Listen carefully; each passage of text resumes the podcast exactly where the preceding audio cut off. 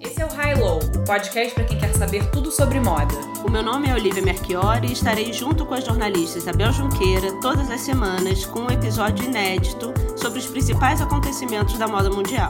Se para você o podcast ainda é uma novidade, vá até o nosso site, highlowpodcast.com, onde você pode encontrar todos os canais para nos acompanhar.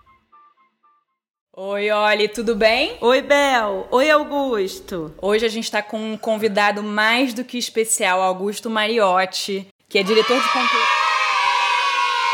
que é diretor de conteúdo da São Paulo Fashion Week. Ele também é diretor criativo da FFW, que a gente já falou muito aqui, principalmente no primeiro episódio do nosso podcast. Também ele é diretor de desfile.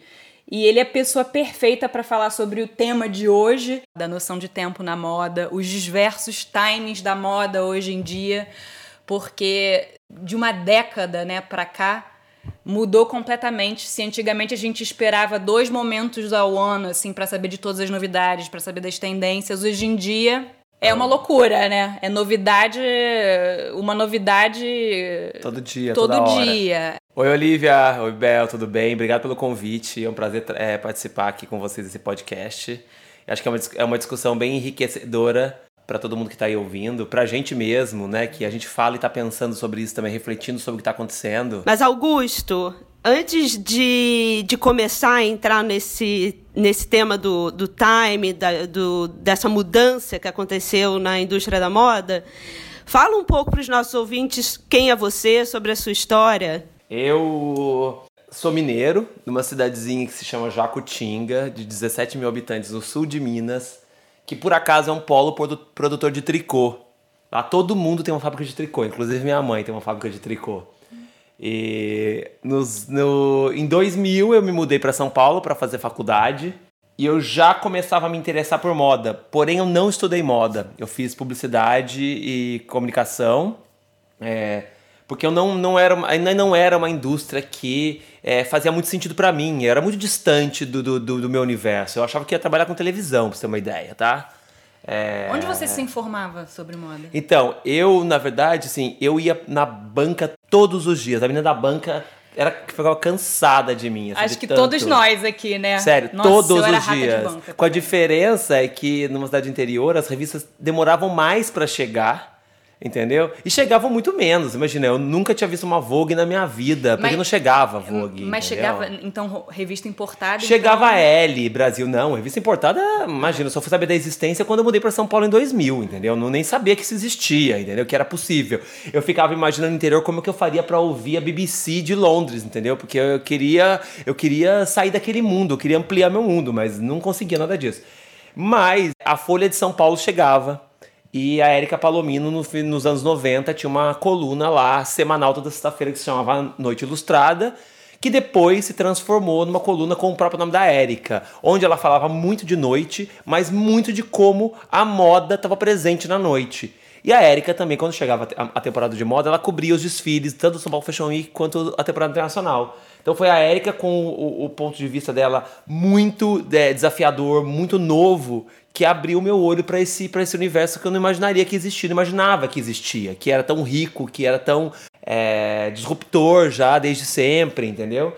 E aquilo me acendeu uma lâmpada. Então quando eu fui para São Paulo, eu cheguei em São Paulo pensando que eu fosse trabalhar com televisão, mas já começando a pensar que a moda poderia ser sim uma coisa que eu poderia me inserir, porque eu, eu comecei a ir ver os desfiles do São Paulo Fashion Week. Eu lembro que é, o São Paulo Fashion Week teve uma vez, o Paulo fez uma, tinha uma caras moda do São Paulo Fashion Week especial que vinha com uma VHS dos desfiles do São Paulo Fashion Week. Nossa Tá? senhora. Exato. Eu comprei aquela VHS e ficava assistindo aquilo, e, tipo, parecia uma criança boba na frente de uma loja de brinquedos, entendeu? Vendo os desfiles, a- a- os looks, as modelos, os cenários, a Mas o que, iluminação. o que que te fascinava? Você, você, você entende o que, que você via ali que te fascinava tanto? Talvez no começo mais a espetacularização, sabe? O show. Porque como eu queria trabalhar com televisão, o desfile parece meio que um show de televisão. Tem cenografia, tem as modelos que são as atrizes, você tem a figurino, a roupa, a iluminação. Então,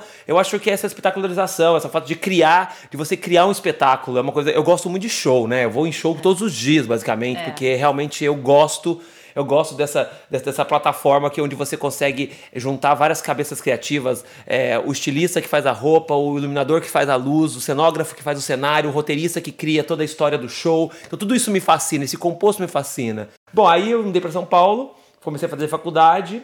E a primeira coisa que eu fiz, na verdade, foi é, eu cortava cabelo, eu queria ser amigo de todo mundo criativo da noite de São Paulo. Todo mundo que a Erika falava, eu queria ser amigo. Então eu tava tentando achar jeito de chegar nessas pessoas. Groupie! Aí, quase grupo, mas eu não tinha coragem de falar com as pessoas, tá? Eu era muito tímido, eu ficava observando elas de longe somente, sabe? Mas aí eu comecei a cortar cabelo num salão na Galeria Urufino, que era um, um epicentro da, da, modernidade em São Paulo, onde todos os jovens modernos frequentavam, tá? Quanto, quantos anos você tinha nessa época? Eu tinha 18.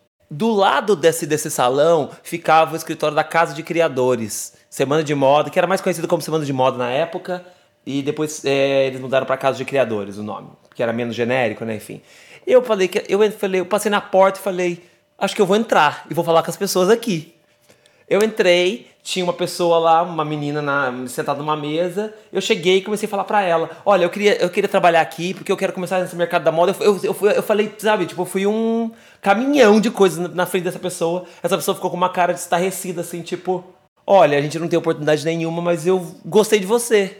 Eu vou tentar te ajudar. No dia seguinte, ela me ligou e falou: Vem aqui que o André Hidalgo quer te conhecer. É, eu acho que rola um estágio aqui para você. Eu fui, rolou, fiquei lá seis meses. É, depois desses seis meses, a, a, a equipe meio que ia ser é, a equipe era meio pontual, assim, não tinha muito mais espaço para ficar. É, enfim, as coisas estavam mudando muito lá. Eu falei, bom, então acho que agora eu vou ter que dar o próximo passo. E se eu for dar os próximos passos, para onde eu tenho que ir? Lógico que é o São Paulo Fashion Week e o Paulo Borges. E nisso eu já tinha lido muito sobre o Paulo, já sabia tudo que ele tinha feito é, a história toda dele da criação do Morumbi Fashion, ou do Vitor Ervas Fashion, do Morumbi Fashion, que virou São Paulo Fashion Week, tinha virado São Paulo Fashion Week naquele ano, inclusive. Augusto é muito obcecado, né? Impressionante. Eu só acho que eu sou determinado, Olivia. Sabia a ficha, a ficha completa de todo mundo da moda, assim, dos estilistas, dos jornalistas. É, é, mas era, na verdade, era essa minha curiosidade por informação. Eu tinha necessidade de saber as coisas, sabe? Eu achava que isso era muito importante. Eu não queria chegar despreparado para falar para as pessoas. Eu, eu, eu queria saber o mínimo sobre elas, sobre os contextos, entendeu? Eu sou meio assim até hoje. Aí eu peguei, fui ao São Paulo Fashion Week, consegui um envelope da Luminosidade, que era a empresa do Paulo, né? E tinha o endereço. Mas não, tinha, mas não tinha o e-mail do Paulo. Eu falei assim: bom, não tem o e-mail do Paulo, eu vou escrever uma carta pro Paulo, entendeu? É, quem sabe chega na mão dele. Peguei, escrevi essa carta, e lá eu escrevi que eu sabia super quem ele era, tudo que ele tinha construído, eu admirava muito é, o jeito que ele construiu tudo, a crença dele é, é, na moda como, como um, um, meio criativo de expressão, de transformação, de geração de oportunidades, enfim. É, e que eu falei assim: eu quero trabalhar com você. Me dê uma oportunidade. Eu não sei nada, assim, eu não fiz, nunca trabalhei, não tenho experiência, só fiz esse estágio na, na casa de criadores, foi, foram seis meses, pouco, mas eu quero aprender com você. O Paulo pegou, depois de uns dias, me ligou e me deixou um recado no meu telefone. Quando eu ouvi o recado, eu estava na faculdade à noite. À noite, eu até pedi para uma amiga minha, ouve esse recado para ver se é verdade, se é o Paulo Borges tá me deixando esse recado aqui. Ela pegou e falou assim: "É ele mesmo". Ele falou que você é para você ligar para ele. Meio sabe, tipo, não é possível, não é, isso não é possível. E foi assim mesmo, não, tipo, não teve nenhum intermediário, foi realmente, acho que foi um encontro, sabe? Eu acho que eu, aquele lance de você ser a pessoa certa na hora certa, aconteceu. Eu mandei a carta quando o Paulo tava procurando alguém para trabalhar com ele mesmo. É. Chegou minha carta, e aí a coisa rolou. Eu sentei, cheguei, conversei com ele. Esse dia ele atrasou duas horas, tá? No, no horário que a gente marcou. É. Então, é. Há uma coisa que eu vou contar. Olha o shade, shade ele, ele, ele, tava, ele tava procurando, ele tava procurando um assistente. Assistente pessoal mesmo, que marcasse reunião, que fizesse ligação. E ele queria ter uma pessoa que dirigisse. Porque o Paulo não gosta de dirigir. É, e, e eu você... falei para ele que eu falei que eu dirigia, eu nem carta tinha, tá? Eu nem carta tinha. Depois de uns anos eu falei para ele, falei, Paulo, você sabe que eu não tenho carta, né? Eu falei pra você aquele dia isso, mas eu não tenho carta. Ele falou, eu saquei isso logo, eu saquei logo depois que você não tinha carta, que você não dirigia. Não tem problema, entendeu? Enfim, aí o resto foi história. Aí eu tô lá há quase 18 anos, né? E, enfim, vi, via todas as transformações do São Paulo Fashion Week acontecerem. É, participei delas ativamente. E conta um pouco como é que foi esse seu início, porque foi no momento em que estava se organizando, né? Tava se unificando. É, na verdade, é, o Paulo começou a semana de moda, é, que se chamava Morumbi Fashion no começo, porque tinha o patrocínio do Shopping Morumbi. Ele criou esse modelo de semana de moda no Brasil, porque ele começou a vir para Paris ver os desfiles numa época que ninguém vinha, tá? No máximo vinha o Paulo, Constantino Pascolato, a Regina Guerreiro, entendeu? Ninguém mais do Brasil vinha semana de moda aqui. E ele começou a perceber que o mercado se organizava em torno da semana de moda. Toda a indústria da moda, o produtor de tecido, o produtor de aviamento, é, o estilista, o distribuidor, o comprador. E ele sacou que o Brasil estava muito desorganizado e que a gente não ia chegar muito longe se a gente não conseguisse também organizar um calendário de lançamento lá no Brasil. Porque lá era assim: a Zump lançar, fazer o desfile de inverno dela em fevereiro, a Fórum em março, a Rosa Chá em abril. É a Wiclo em junho, entendeu? Era uma loucura, era uma grande loucura e isso não, trans, não, não, não, não, não levaria a nossa a moda muito longe, porque era tudo muito individualizado, entendeu? Foi quando ele pensou, desenhou um projeto na cabeça dele. Aí ele falou assim: mas ainda falta aqui a gente também fomentar os novos designers, a gente tem que conseguir ter esses designers, criadores no meio dessas grandes marcas é, de, de jeanswear foi quando ele, ele, ele, descobriu o Alexandre, o Marcelo Sommer, o Walter Rodrigues, que já vinham, na verdade, do Fitoervas Fashion, que era um projeto que o Paulo também criou lá atrás. E ele juntou no mesmo, no, no mesmo evento é, marcas super estabelecidas, riquíssimas, poderosas, com esses designers que eram muito pequenininhos, que costuravam em casa, entendeu? E criou um modelo de onde um patrocinador bancaria todo, todo o evento para que o pequeno designer tivesse a mesma condição é, de fazer um desfile legal como uma grande marca fazia. Que os desfiles fossem, é, pelo menos naquele momento dos desfiles, os desfiles tivessem o mesmo nível, entendeu? Então, assim, é isso. O Fashion Week foi um princípio de organização do calendário, de uma, de uma organização do calendário de toda a indústria em torno de duas datas de lançamento é, pontuais no ano. É, isso foi muito importante para organizar o negócio como um todo, entendeu?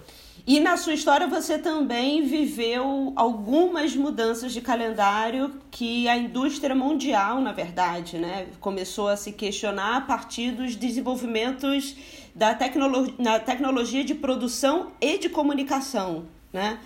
Esse, esse, esses dois momentos da, da internet entrar nesse contexto e também dos grande, das grandes lojas de departamento como a Zara que começaram a fazer essa indústria da cópia gerar de uma forma muito rápida, né? Fala um pouco pra gente como você sentiu esse impacto e um pouco da história da Semana de Moda, é, absorvendo essas mudanças desse tempo que mudou. Ah, aqui fora, aqui, aqui, aqui em Paris, em Milão, em Nova York, em Londres, as marcas elas mostram a coleção seis meses antes da coleção chegar nas lojas, tá? Quando o Paulo é, criou o São Paulo Fashion Week, no Brasil, a gente não tinha essa organização ainda de todas as marcas para fazer esse lançamento com essa antecipação toda. Então, o São Paulo Fashion Week começou lançando o inverno em janeiro, sendo que aquelas roupas chegariam na loja em março. Tinham dois meses só entre, entre desfilar, é, vender, produzir e, e, e chegar na loja. E depois em junho, e também as roupas chegavam em setembro, tá? A gente, a gente, a gente trabalhou assim por alguns anos. E por que dois meses e não seis meses? Porque era uma, era uma questão da indústria ali, Bebel. Porque as marcas estavam acostumadas a, a ter esse tempo de desfilar e chegar na loja muito mais curto. Uhum. Era uma questão de como as marcas estavam acostumadas a fazer com o seu negócio e, e, não era fácil mudar, porque a, a indústria da moda é uma indústria lenta em termos de produção. Leva tempo, tudo leva tempo para ser feito. Não é um toque de mágica, entendeu? As coisas hoje parecem ser um toque de mágica, mas a realidade não é essa, de verdade, né? Então começou assim. Com o tempo, a gente percebeu que esse sistema é, já não vinha mais é, dando um bom resultado, porque as marcas tavam, tinham que estocar produto, produzir antes de desfilar e antes de vender, fazer estoque, e acontecia de sobrar muita coisa, porque se ela, ela tinha que apostar, então assim, eu vou apostar numa estampa florida. Depois o cliente viu e não comprou, eu perdi todo o estoque. E deveria ser o contrário, ele deveria primeiro apresentar no desfile a peça piloto, a ideia, o comprador ia lá comprar ou não comprar, e daí se ele vendeu, ele produz, se ele não vendeu, ele não produz. Uhum. Entendeu? Então, é, a gente percebeu que a gente deveria de novo fazer uma mudança. Isso foi mais ou menos em 2007, 2008, por aí, que a gente deveria antecipar os desfiles e trazer os desfiles para seis meses antes, para que as marcas tivessem menos prejuízos e, e, fizessem tudo com mais segurança. Então, um pouco como modelo aqui. Trazendo né? para o modelo internacional, exato. E isso foi muito bom, porque ajudou as marcas a se organizarem, as marcas não tinham esse timing todo. Isso foi muito positivo. Foi, foi bastante positivo porque diminuíram sim os prejuízos e as perdas, entendeu? Aí, chegando mais para frente, o, o, tempo andando, é, começou essa. Aí chegou a internet, né? Realmente, a banda larga chegou, os desfiles começaram a ser transmitidos ao vivo, consequentemente, desfiles que eram fechados exclusivamente para quem era da indústria da moda, para os insiders da moda que só podiam ver esses desfiles, de repente todo mundo no mundo poderia assistir o desfile ao vivo e ver o que as marcas estavam mostrando naquele minuto é, as fotos sendo publicadas na internet, no segundo que aquele look entrava na passarela. Então, assim, uma informação que era muito feita e pensada para o comprador e para o jornalista, depois traduzir para o consumidor uns meses depois nas revistas, estava chegando direto no consumidor. E aí todo mundo começou a se questionar. Mas, gente, imagina a cabeça do consumidor que vê o desfile. É, o desfile causa um super desejo naquela pessoa de ter aquela peça, e daí você, ao final, é como se você chegasse e falasse assim para ele: então, tudo que você viu agora, você deleta da tua cabeça, porque vai demorar seis meses para você poder comprar. Entendeu? Você vai ter que comprar a roupa que a gente desfilou seis meses atrás. Mas na cabeça do consumidor, aquilo já está um pouco velho, já tem seis meses, entendeu? Aquela, aquele desejo sobre aquilo já passou foi quando o mundo começou a discutir o conceito de sinal buy now, né? De mostrar, você mostra e compra imediatamente o desfile. E a gente achou que a gente deveria tentar fazer um experimento é, com o sinal buy now, porque o mercado brasileiro ele é mais ágil, ele é mais novo, ele é menor, ele é mais ágil mesmo, entendeu? Do que o mercado internacional, que é um mercado muito gigante. É muito mais difícil você mover é, marcas gigantes com estruturas de centenas de lojas pelo mundo. Uhum. O Brasil é um mercado é, apesar de grande, mais fácil de ser mexido, né? É, as marcas são donas das, das tem, tem, tem, todas as próprias lojas, é, as multimarcas não são tantas assim no, no Brasil. Então a gente fez essa experiência.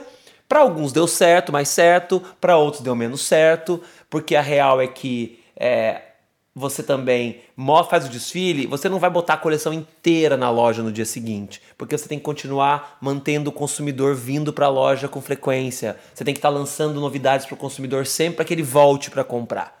Então, a gente está vivendo esse momento aí de achar o, o, o, novo time, mas o que eu acredito é que não existe um time que vai funcionar é. mais para todo mundo, é. entendeu? Cada negócio vai ter que entender o seu timing. Então, não, daí, na verdade, a gente até entra numa segunda pergunta que eu tenho, que é sobre qual a importância e a relevância de uma semana de moda hoje, né?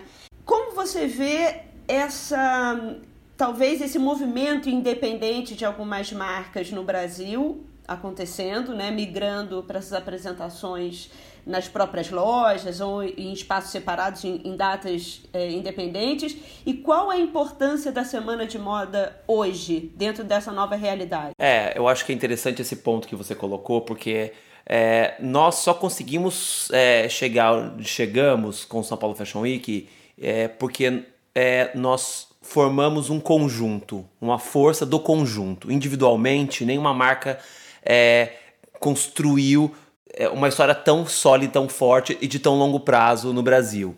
Eu acho que o que, o que possibilitou que todo mundo chegasse onde chegou, alguns com muito mais sucesso, outros com menos, outros mais curtos, mais incríveis, outros mais duradouros, mais regulares ou regulares, foi, a, foi a, a, o movimento em conjunto de uma semana de moda. Porque uma semana de moda, na verdade, ela organiza e junta e traz junto toda a indústria, entendeu? Ela é um evento que reúne a indústria como um todo. E é, ela tem um grande impacto de mídia, porque ela faz a imprensa abrir espaço para falar de moda. É, naquela semana, quando a Semana de Moda acontece, a gente vê na capa de todos os, os mais importantes jornais do Brasil destaque para moda. Eles dedicam páginas dentro dos seus cadernos de cultura ou de economia para falar de moda. Isso não acontece naturalmente em outros momentos do ano, entendeu? Então, assim, e isso a imprensa só entende é, é, que isso faz sentido porque você tem toda uma indústria inteira se movimentando. Não é um movimento de uma única marca. É, então, assim, o que, o que acontece é que, com o passar do tempo e com tanta é, gente batendo cabeça e não sabendo para onde ir, com tanta mudança, você tem marcas é, tentando experimentar é, outros, outros modelos e tentando. Ou às vezes elas acham que o coletivo faz ela brilhar menos, entendeu? Eu acho isso bastante equivocado, particularmente. Eu acho que o coletivo fortalece, não te tira força, tá? Eu acho que existe uma transferência de valores importante entre um e outro é, entre a experiência de um, com a criatividade de outro, a sabedoria de um, com sabe, a rapidez do outro, tudo isso se soma e existe uma troca realmente muito rica quando a gente age em conjunto. E é interessante também esses, é, o que você falou antes da história do, do, da construção da Semana de Moda, né? Do Paulo pensar em um patrocinador, de colocar um desfile de um novo talento com o desfile de uma marca grande e eles dois terem qualidades profissionais semelhantes. É, a Semana de Moda tem. É, a gente vê diretores criativos como Vitorino, que migraram, foi, foi a partir da possibilidade de mostrar a coleção na Semana de Moda que eles conseguiram migrar para a direção criativa de grandes empresas como a Animalia. Então, isso tudo faz parte da indústria, Olivia. No passado, o Alexandre também aconteceu a mesma coisa com ele. O Alexandre tinha a marca dele, era aquele estilista que todo mundo falava como grande nome, mas ele era pequenininho, era novo e a Zumbi o contratou. Então, assim, também serve para isso, entendeu? Também isso faz parte sabe? É, é, a moda vai pensar, a grande indústria vai pensar o novo criativo para trazer frescor para o seu produto, entendeu? Para trazer novidade, para trazer a cabeça jovem, um novo ponto de vista. Então, assim, tudo isso é importante, entendeu? Isso não acontece de forma individualizada fora. Você, talvez alguns nomes, se eles não tivessem feito parte do São Paulo Fashion Week, talvez eles nunca teriam chegado a ser diretores criativos de grandes marcas, entendeu? E tudo isso faz parte desse trabalho em conjunto que uma semana de moto possibilita. Acontece a mesma coisa aqui na Europa, entendeu? É. E aí, quando você vê esse momento doido aí que a gente está vivendo, esse momento é, onde está todo mundo é, tentando tudo, atirando para todos os lados, algumas, algumas é, é, movimentos individuais. O Alexander Wang, por exemplo, que tá desfilando, saiu do calendário da Semana de Nova York, está desfilando em dezembro as pessoas não comentam sobre o desfile dele, as pessoas não, não lembram que ele desfilou, entendeu? Porque ele saiu do momento de atenção onde tinha todo um foco ali na moda para tentar um foco sozinho, mas sozinho ele não está conseguindo fazer grandes transformações. Ele não conseguiu fazer ninguém atrás dele Entendeu? É. Ele não conseguiu fazer um monte de gente sair da semana de moda e ir lá desfilar em, em, fevereiro ao lado dele, entendeu? E as pessoas não dão atenção para o que ele está fazendo. Nesse ponto, eu acho que a Europa tem total consciência da importância do coletivo e da força do coletivo, né? É, embora eu acho que também tem um ponto onde, onde as marcas europeias também são bastante conservadoras. Elas, elas acreditam na tradição, em tudo que elas construíram ao longo do tempo, e que isso vai ser a grande força deles. Porém, o consumidor hoje também tem que ser ouvido e ele dita muito o ritmo da coisa. Então a gente vai, vamos ver aí se realmente as marcas europeias vão resistir por muito tempo nesse sentido. Mas é que eles vão continuar sempre se movimentando juntos, isso eles mostraram que eles farão. Porque juntos eles têm força realmente. Junto, a Semana de Moda de Paris é importante porque ela é composta de 100 grandes designers, entendeu? Não é somente a Dior ou somente a Louis Vuitton que faz a Semana de Moda de Paris, por eu, exemplo. Eu tava pesquisando quando é que a Semana de Moda em Paris começou. E é 1973, exatamente quando a Chambre syndicale du prêt-à-porter ela começa. Então é, é essa câmara sindical do prêt-à-porter que né? Une organizou, as marcas de organizou o calendário de lançamentos. Quando o Preta-Porter tá com aquele boom... Começo é, do Preta-Porter, né? É. Com Saint Laurent, Pierre Cardin... Obviamente, início, os desfiles... Início, os... do, início da Première Vision, em 1973. E por quê? É crise, né? Foi a crise do petróleo que fez com que as pessoas a crise do petróleo aliado aos novos, às novas demandas da juventude, né? Isso já é reflexo maio de 68, né? uma nova forma de se vestir, que não é aquela coisa embonecada, e é a. A gente falou um pouco disso no episódio anterior. A década de 70 marca, na verdade, a primeira geração que se falou de cultura jovem, né? Não existia cultura jovem antes disso. É, né? porque já existiam, obviamente, desfiles, mas estavam no âmbito lá do salão privê, ah, da, sim, da, das os marcas de alta de alta costura. costura. é, isso existia, e- e existia, tal. isso existe há 100 anos, né? A E- Paris e o que eu fazendo acho desfiles interessante tem é 100 pensar anos. dentro do contexto que a gente está hoje, isso, porque é no momento de crise que as pessoas se unem. Não é no momento de crise que cada um vai para o seu lado de forma Exato. independente, porque isso enfraquece Exato, todo. você não é nesse momento que você abandona o barco e pega um botezinho e se joga no meio de um oceano, no meio de uma tempestade gigantesca, exatamente, achando É. que você vai chegar sozinho à praia, entendeu? E vai deixar todo mundo abandonado lá.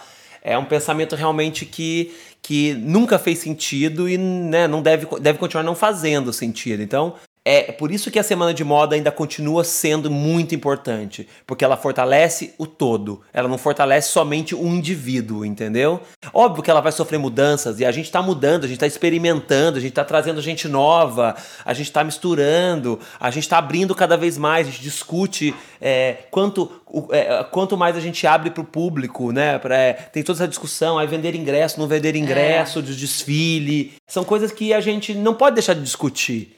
São coisas que estão acontecendo, o mundo está mudando. O mundinho da moda, a bolha da moda foi estourada, entendeu? Tem muito mais gente querendo entrar, entendeu? Nessa bolha. Agora, pensando de, de uma forma para a marca, nem, nem indo para o estrutural, né? pensando a importância da semana de moda como indústria, mas para uma marca, qual, qual a importância de, do desfile para uma marca hoje nesse tempo do Drops?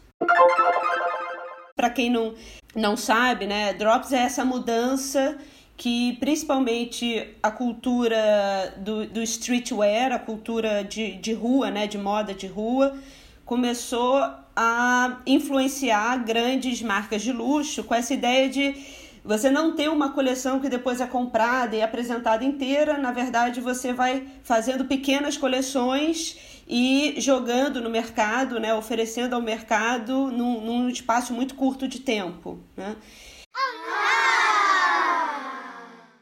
Eu acho que o desfile, é, ele virou, ele sempre foi, mas agora ele realmente se transformou numa ferramenta de comunicação e de posicionamento importantíssima, entendeu, Olivia? Porque ele é um momento de geração de conteúdo é, poderoso, tanto para a marca quanto para toda a imprensa que está ali cobrindo, para todos os influenciadores que hoje são peças fundamentais na, na, na para espalhar essa mensagem do que é feito ali.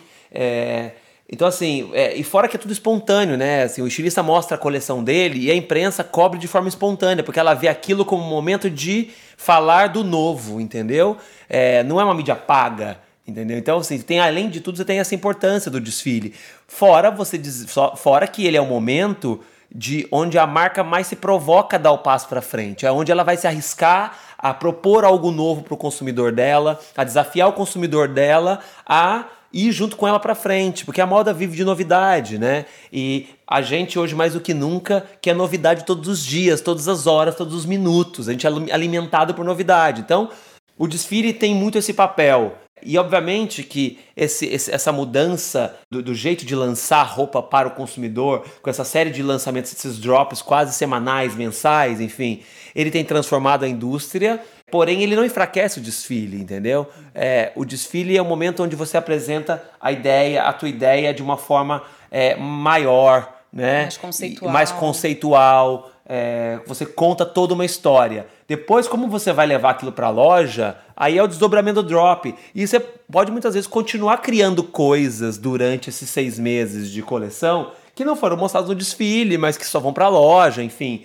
Tem, tem, tem vários, vários, vários modelos sendo testados, mas o desfile ainda é, para o estilista, sua maior plataforma de criação e exposição. O investimento num desfile ele é, in- ele é muito menor do que o impacto ele, que ele causa. E se você tivesse que investir em mídia, pagando publicidade, para ter o impacto e o alcance que tem no desfile, você teria que gastar 10 vezes mais do que um desfile custa. E é entendeu? engraçado porque muita, mu- muito, muita gente dizia né, do, do mercado, quando começaram a aparecer as novas, é, é, as novas possibilidades de comunicar as coleções e tal, que os, os desfiles tradicionais tinham acabado.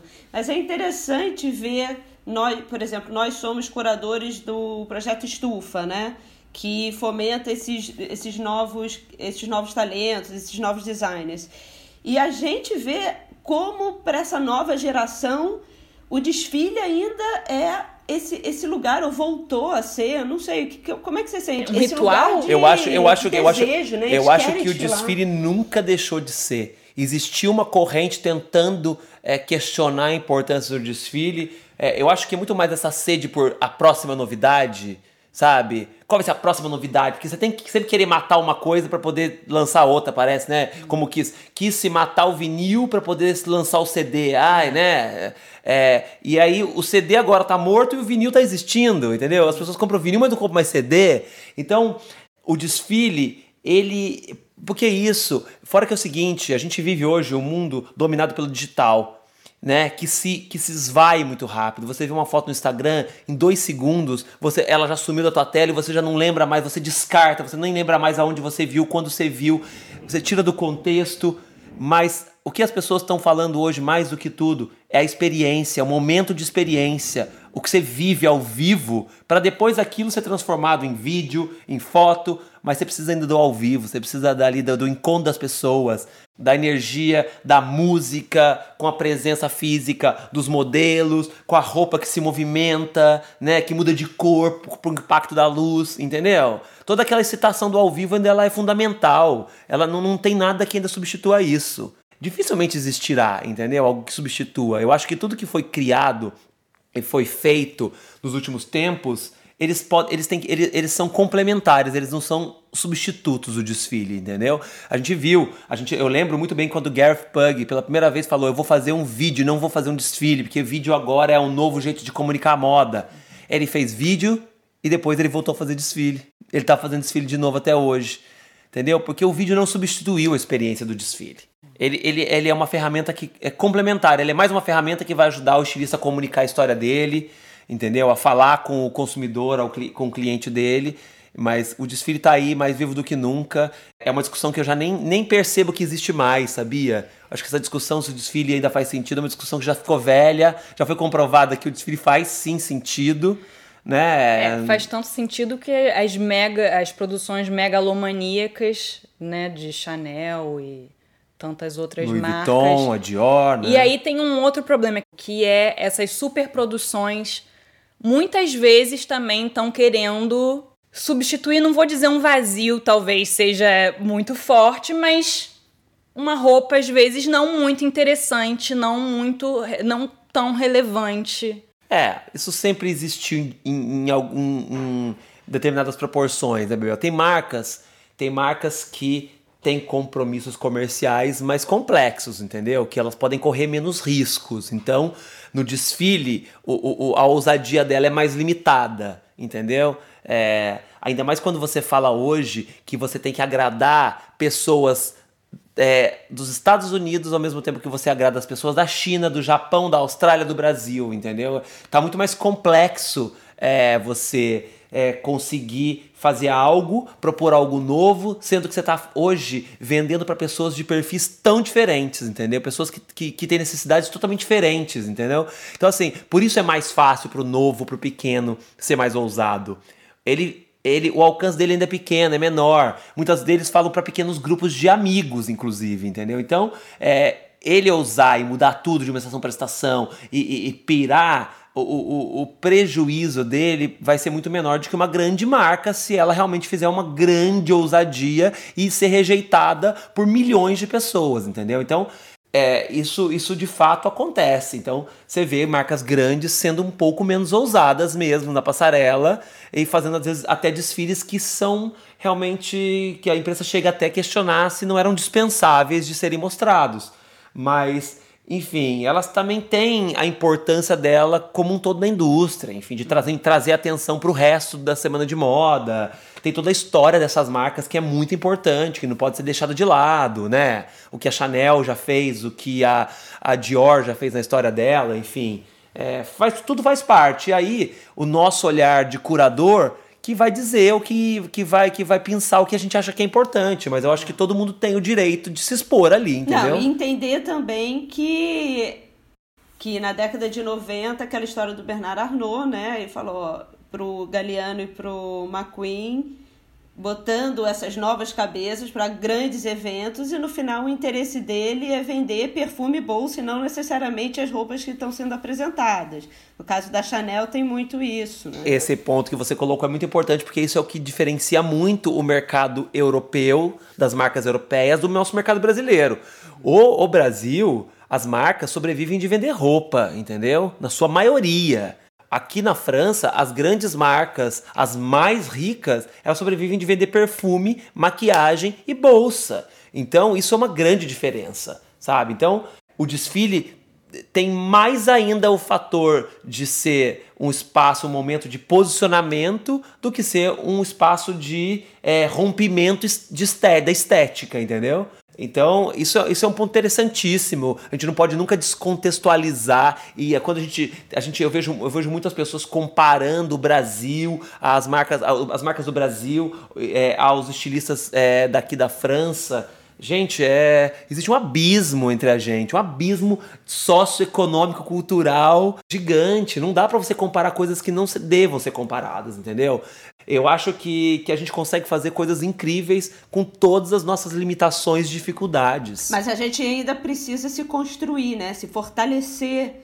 Né? Sim, com certeza, com certeza. A gente vem fazendo isso e a gente precisa fazer muito mais esse, esse dever de casa de se fortalecer, de se realmente se unir como indústria, de, de trabalhar juntos de verdade e, e, e desenvolver os negócios, os, os, grandes ajudarem os pequenos, entendeu? Tipo, é, a é. Tem um apoio muito grande, as marcas tem marcas grandes, os estilistas mais consolidados que financiam até negócios pequenos. O Rick Owens, por exemplo, ele foi um dos grandes apoiadores do Gareth Pug, por exemplo. Ele produzia as roupas do Gareth Pug, entendeu?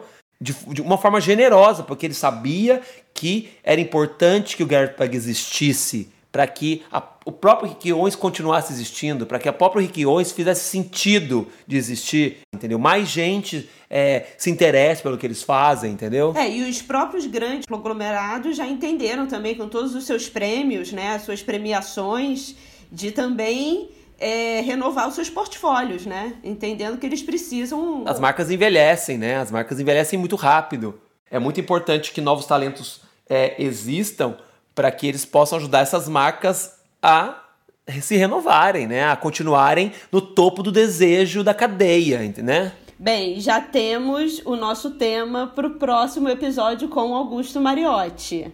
É, eu gosto muito de falar sobre os jovens e eu acho que esse, esse próximo episódio vai render coisas muito interessantes, porque realmente uma das coisas que mais me excita na moda é o poder de renovação, sabe?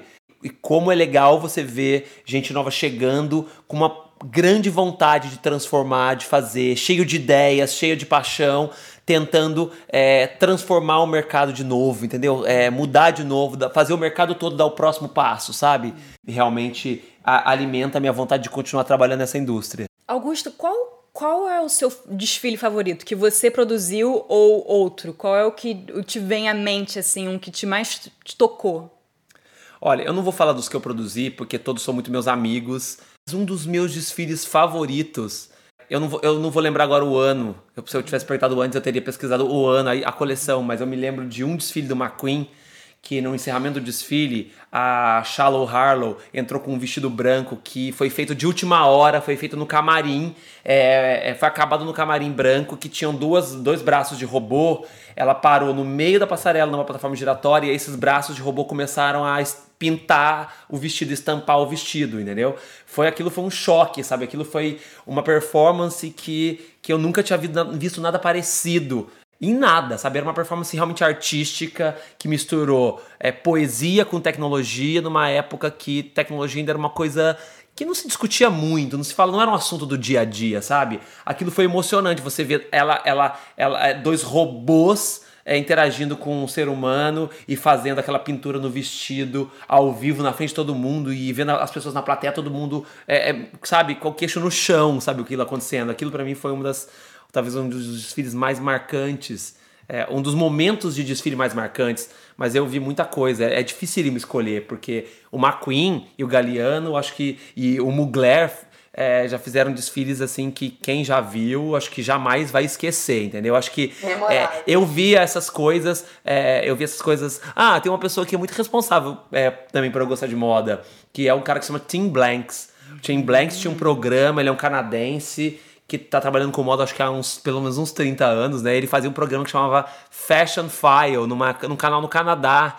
E passava no Brasil, às vezes passava no Brasil em algum canal, às vezes tarde da noite, sabe? E ele mostrava esses desfiles é, quando não existia internet, entendeu? Tipo, eu via aquilo, eu ficava louco, entendeu? Vendo esses desfiles. Justamente essa, essas pessoas fazendo essas loucuras sem se preocupar com que as pessoas iam achar, entendeu? Uma Queen fazia e não tava nem aí com o que as pessoas iam achar. Até que tava, hein? Até que tava. É óbvio hein? que ele falava assim: eu quero ver a cara das pessoas. Eu quero ver o que elas vão pensar. Mas é isso que eu quero fazer, entendeu? É isso que eu vou fazer. Ele, ele foi super criticado muitas vezes também, bastante criticado. Mas aquilo foi, era fascinante, aquilo. Eu não vi aquilo acontecendo. A arte naquele momento, que é, é, a arte era, era, era uma coisa de pouquíssimas pessoas. Então, as performances de arte da Marina Abramovic, por exemplo, só cinco pessoas do mundo da arte tinham acesso a ver aquilo, entendeu? Então não era para mim, não, não tinha. Hoje tudo parece banal, né? Ai, já, já vi isso, já vi aquilo. Gente, naquela época dos anos 90, a gente nunca tinha visto aquilo. É, Fala não aí, tinha vai. YouTube, né, pra gente ver. Não tinha YouTube, É. tinha pouca gente fazendo esse tipo de coisa e tentando mostrar isso pra mais gente. A moda fez isso, entendeu? A moda com desfile fez isso, entendeu? Abriu isso pra muita gente, entendeu? Sabe? Paulo Borges vinha pra Paris nos anos 80 e ele falava muito dos desfiles do Mugler e do Jean Paul Gaultier.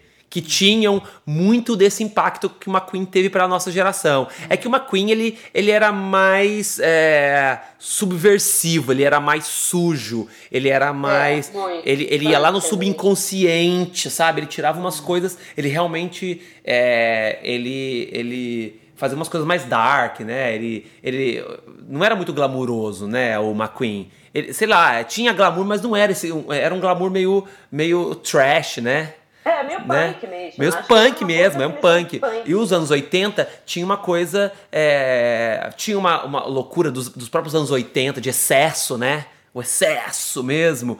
Que, que eu vejo, eu via o Paulo falando muito dos desfiles do Mugler, assim, sabe? Que eram. tinham essa importância, eram grandes espetáculos, assim. O Mugler fazia grandes espetáculos, né? O meu, o meu desfile Qual? preferido, Margiela, o primeiro. Ah, Aí eu confesso pra Quando ele você foi pro, que. Pro, pro subúrbio de Paris fazer com a... Acho super cool gostar do É, primeiro desfile do Margela, é, assim, olha é, já. é. Porque assim, eu confesso pra É. você que o Margela, pra mim, chegou um pouquinho mais tarde, porque o Margela era um pouquinho inacessível. Quando. Porque assim, eu tinha, sei lá. 14, 15 anos e o Margela ainda era uma informação que não chegava pra mim, entendeu? É, tá muito distante do- da minha realidade, assim. Mas eu lembro do Helmut Lang, que não, não fazia performance, o desfile em si, a apresentação não tinha nada de, de, de inventividade, mas as roupas eu era apaixonado. Eu queria ter as roupas do Helmut Lang, entendeu? É, Por desejo, eu queria ter. O Helmut Lang, pra mim, era o cara que eu queria ser o amigo e queria ser da turma do Helmut Lang, entendeu? Tipo Por o Raf exemplo. Simmons hoje pra tu. Tipo o Raf Simons, exatamente hoje. Agora, Exato. agora, agora uma dica pra quem estiver vindo aqui em Paris e que, que quiser te- ter uma experiência de desfile, uma dica é ver o espetáculo do Jean Paul Gaultier, que fez um. que agora ele chama Fashion Freak Show. E é tipo um espetáculo de cabaré, com música, dança e de a parte, as, parte, a- a- as partes que eu mais gostei foram de desfile, porque dá a impressão de que você tá num, num desfile, do No Gaultier. desfile espetáculo. Eu tava vendo recentemente um, um documentário do Gaultier e eh, teve um desfile dele que foi incrível também, que foi o desfile que ele fez das tribos dos anos 90, das pessoas com piercings no rosto, tatuagens e tal. Tipo assim, meu, aquilo, aquilo naquele momento deve ter sido uma das coisas mais choques, sabe, que a moda pode ter visto, entendeu? É, também foi uma pessoa que às vezes a gente esquece, né? A gente fala muito do, do Galeano e do, e do McQueen, mas o Jean Paul Gaultier foi uma Ah, figura muito, muito importante importante, nesse é. contexto da moda, da moda é, que incomoda, que provoca, que faz você sentir às vezes um pouco de, de, de, de, é, sei lá, sabe, de estranheza, né? Bem, Augusto, então, para fechar essa conversa maravilhosa que a gente teve, queria fazer uma, uma pergunta pessoal. Conversando com você e te conhecendo como a gente conhece, dá para ver a sua paixão pela moda. Você fala com um interesse gigante sobre os ass- assuntos relacionados à moda. O que, que, a, o que, que a moda tem que te apaixona tanto? Nossa, Olivia, é uma pergunta é difícil de ser respondida. Eu acho que essa paixão ela foi acontecendo, sabe? Conforme eu fui entendendo é, o que, que era a moda realmente, e conhecendo as pessoas que fazem a moda, é, eu acho que essa paixão foi sendo alimentada e criada, assim. É, eu, o que realmente eu gosto muito é o fato é, da moda, de uma forma geral, é, ela, ou ela pode ser meio punk, sabe? Como ela às vezes vai, vai contra um pouco os, os, os caminhos é, da sociedade, como ela é, não se contenta muito com, com os padrões, sabe? Eu gosto muito deste lado da moda que está sempre desafiando as pessoas a não se repetir, entendeu? A, a, a, ao chavão sair da caixa, sabe? Enfim, que nos colocam todos os dias, a caixa que nos colocam todos os dias. Eu acho que isso, sabe? As pessoas, as pessoas que fazem moda, não são todas que pensam dessa forma, mas eu encontrei nessa minha, nessa minha estrada aí muitas delas de, de não se contentar com a mesmice, de, de realmente é, usar a moda como uma plataforma de, de, de comunicação, de expressão, de liberdade, sabe? É, de criação. Eu me alimento muito do novo, não do, da novidade em si, mas do novo mesmo, de tudo que o novo significa, do que o novo, como o novo transforma, como o novo nos empurra para frente, como o novo nos tira do lugar comum, é, e como o novo faz a gente acordar e falar putz, é legal viver porque hoje eu vou viver alguma coisa que eu não vivi ontem e eu preciso viver esse dia de novo, entendeu? É, sei lá, acho que é meio isso. Eu não vejo isso muito em, todo, em várias outras indústrias, sabe? Augusto, muito obrigada pela sua participação. Adorei. Você vai voltar, daqui a pouco você já está de volta oh, aqui. Por favor, me convida, eu quero. Então tá, muito adoro, obrigada. Adoro, adoro falar para todo mundo, dividir as coisas que estão na minha cabeça, botar para fora é bom. Então, já achou seu espaço. Tchau, Olhe, um beijo. Beijo, Olivia. Beijo, Bel. Beijo, Augusto. Obrigada pela audiência. Até a semana que vem.